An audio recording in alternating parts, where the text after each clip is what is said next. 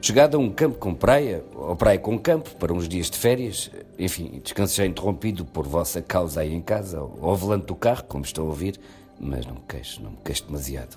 Chegado, como dizia, a um sítio de repouso, fui esta noite despertado pela dolorosa realidade. Há melgas no mundo.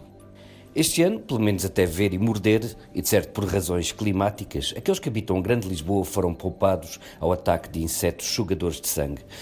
Mas o resto do país não só não é só paisagem, como gosta de afirmar valores perenes, como são os mosquitos de verão, de modo que escrevo e falo e coço babas rubras ao mesmo tempo. Bom, acho que consegui dar a esta crónica o tom de Silly Season que agora começa. E a continuar assim, daqui a pouco estaria a falar das férias milionárias das vedetas de TV ou do último vestido ousado da mulher de um príncipe qualquer de Inglaterra.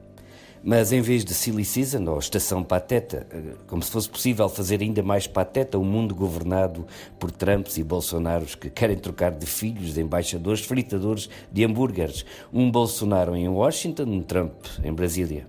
Em vez de estação com notícias patetas, dizia eu, prefiro uma estação com literatura infanto-juvenil. É por esta altura de julho e agosto que gosto de ler A Ilha do Tesouro, Moby Dick, As Aventuras de Tom Sawyer e de Huckleberry Finn, Alice no País das Maravilhas esses maravilhosos sustos da juventude. Mas foi por culpa do meu pai que, sem mais nem menos, se lembrou de uma frase de Júlio César no relato das Guerras da Gália, quando escreveu na terceira pessoa, isto é, naquele seu estilo de futebolista: Kaiser copia as suas e Navari conduxit.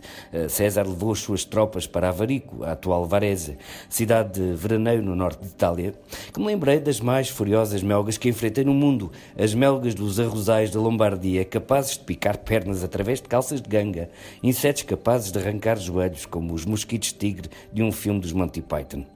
E com isto lembrei-me do conto Pequeno Vigia Lombardo.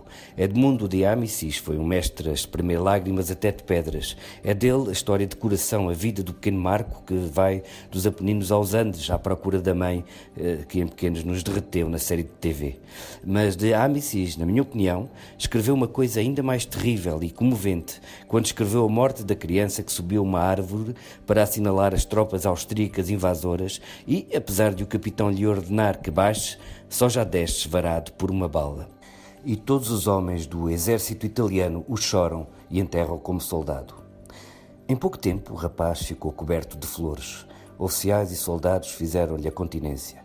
Bravo, pequeno Lombardo. Adeus, rapaz. A ti, loirito. Viva. Glória. Adeus. Um oficial lançou-lhe a sua medalha de valor, outro foi-lhe dar um beijo na testa. E as flores continuaram a chover sobre os pés nus, sobre o peito ensanguentado, sobre a cabecita loira. E ele dormia sobre a erva, envolto na sua bandeira, com o rosto pálido, quase sorridente, pobre rapaz, como se ouvisse aquelas saudações e estivesse contente por ter dado a vida pela sua terra. Bom, e agora um aviso às melgas: preparai-vos para a batalha. A próxima noite vai ser longa.